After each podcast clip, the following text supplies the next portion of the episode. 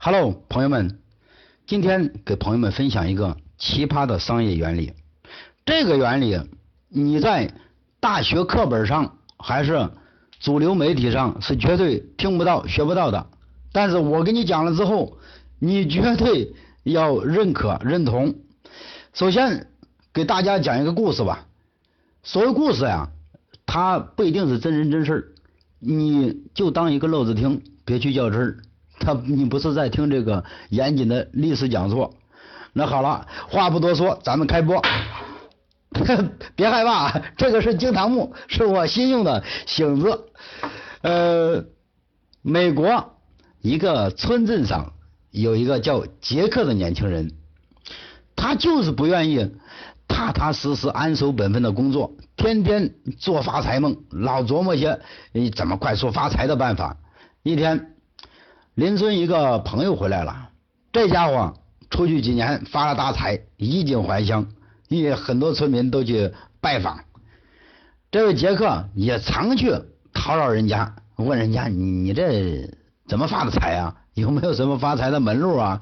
有没有好捷径啊？给说一声，搞得人家是不厌其烦。人家说了一句：现在没有发财秘籍，你写一本发财秘籍，你就发财了。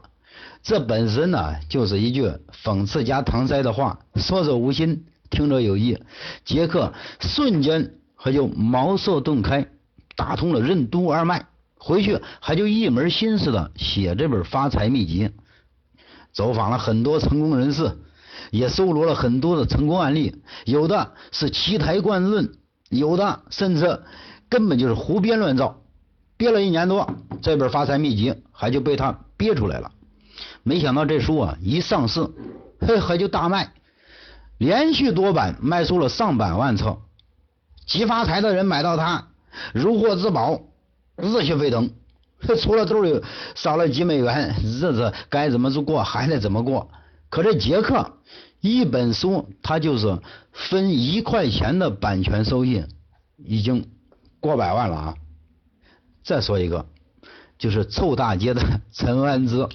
陈安之没什么大学历，也没有在哪个国际大公司工作过的履历，他也不是官二代，也不是富二代，他甚至自己就没做过什么生意，自己连一也没有经营管理过一个实际公司的经验。但这家伙他先悟透了这个原理，他回到台湾就租了一个十几平方的小房子，买了个办公桌。就在那里大言不惭的去兜售他的成功学去了。他自称啊是呃美国那个潜能大师安东尼罗宾的门徒，其实就是拉虎皮做大旗。人家安东尼罗宾根本就不承认他这个徒弟，他充其量啊也就是听了听安东尼罗宾讲的课，就回来就开始招摇撞骗。哎，有趣的是啊，职业白领还是商场精英，甚至还有有层次的一些小老板啊，都愿意花大价钱去听陈安之的胡说八道。在我眼里，他就是胡说八道。前几年记得国内一些大电视台啊，还追捧过陈安之，哎呦，帮陈安之上电视，让他 去讲，反正是帮陈安之在中国忽悠走了几十亿。凡是听陈安之忽悠的，除了你兜里少了几百块钱、几千块钱，热血沸腾了一下，你等你冷却下来，你会发现日子该怎么过还得怎么过，该干什么还得干什么。可陈安之，人家可没白来，人家忽悠走了钱。陈安之的成功学，唯一就是让他自己成功了，卖自己的光盘，卖自己这一套东西。赚钱了，成功了。继陈安之后之之后啊，国内也陆陆续续出了好几个所谓的大师，如刘一淼啊、翟鸿燊呐，还有呃这这这个谁呀，也都是这个套路。我们呃公司以前还组织去听刘一淼的课，我一听我笑了，我说得了，我我我上洗手间，我一我我我下来我抽烟去了。我在想啊。他们这些呃智商含量或者说知识含量并不高的这种叫叫他骗术也真可以。这种骗术，他们之所以能得逞，到底为什么？最深层的原因，我想，并不是人家这个骗术有多高，或者说人家的技术有多高，正是因为他打的是一个心理战，他在心理层面上俘获了你。因为我们现在的年轻人，包括我们这一代人，太浮躁了，不愿意伏案老老实实的去工作、去搞研究，是天天想急发财。我们太浮夸了，正是我们急发财的这种心理，才是他们忽悠成功的先决条件。马云，阿里巴巴的呃缔造者，马云率先悟透了这个原理。当时马云提出：“哎呀，让天下没有难做的生意。”一听这豪言壮语，多大气！这马云呢，把一群羊诱惑到互联网上。按照他的游戏规则去运营这个羊群，让羊一直让这个羊去吃草，哎，他薅羊毛，到最后弄的是人人都喊生意难做的今天，他的生意做到了中国首富。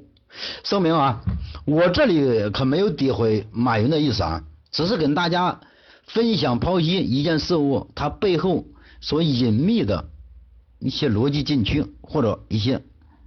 嗯，奥小奥秘，听到这里，大家应该明白我说的原理了。对，发财的秘籍就是写一本发财秘籍。虽然我不喜欢这个原理，因为它颠覆了人们兢兢业业、勤劳致富的传统观念，它教唆更多的年轻人去心存侥幸、去浮夸、去投机、去走捷径。但是，它的确奏效。在实用主义，有钱就是。真理的当下，我们不得不放下崇高，向世俗低头。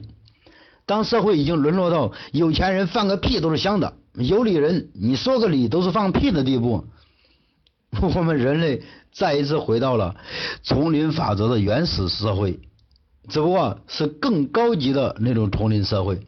我们天天忙的连饭都没没空吃，人家动动嘴皮子就在那忽悠钱。说实话，我们真的该安静下来，思考一下，理理头绪。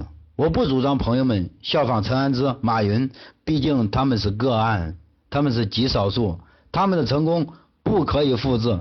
但我们真的需要更彻底、更深入的去重新认识一下，认识一下我们所处的这个大环境，它到底的游戏规则是怎么个样子，怎么个玩法。在此，我不带个人好恶，不带情绪色彩去评说谁的对错，只是客观的给大家讲述几个小故事，便于大家去理解这个原理。有很多这个真理啊，有很多奥秘啊，是你在主流的传播媒体里，或者你在大学堂学学堂里你是学不到的，而真正称得上呃机密奥秘内在的这些东西。你只有靠你自己去探索、去领悟。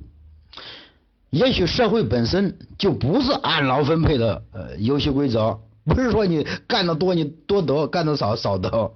像我们这些农民、小工人、那些小生意人，辛辛苦苦、兢兢业业一辈子，到最后没人家动动嘴皮子、玩玩脑子，一天赚得多。那些真正伏案工作的科研人员默默无闻，而那些。大师，呃，不一定有真文化的那个文化明星粉墨登场，哎呦，甚至被众星捧月，集万千宠爱于一身。记得有句话，疯子和天才表面上本无差别，都是异于常人的一类，但疯子是真疯，而天才他有可能是装疯。疯子的背后，他是一片空空白，而天才的背后，那是满满的智慧。在个性张扬、争奇斗艳的时代，做最真、最精彩的自己。爱怎么说，让他们嚼舌头去吧。我是战略哥，草根一把火。欢迎朋友们百度战略哥，搜索我的微信公众账号。我每天会给你们推送一条六十秒的语音，用每天的一点小惊奇来陪伴你。谢谢大家。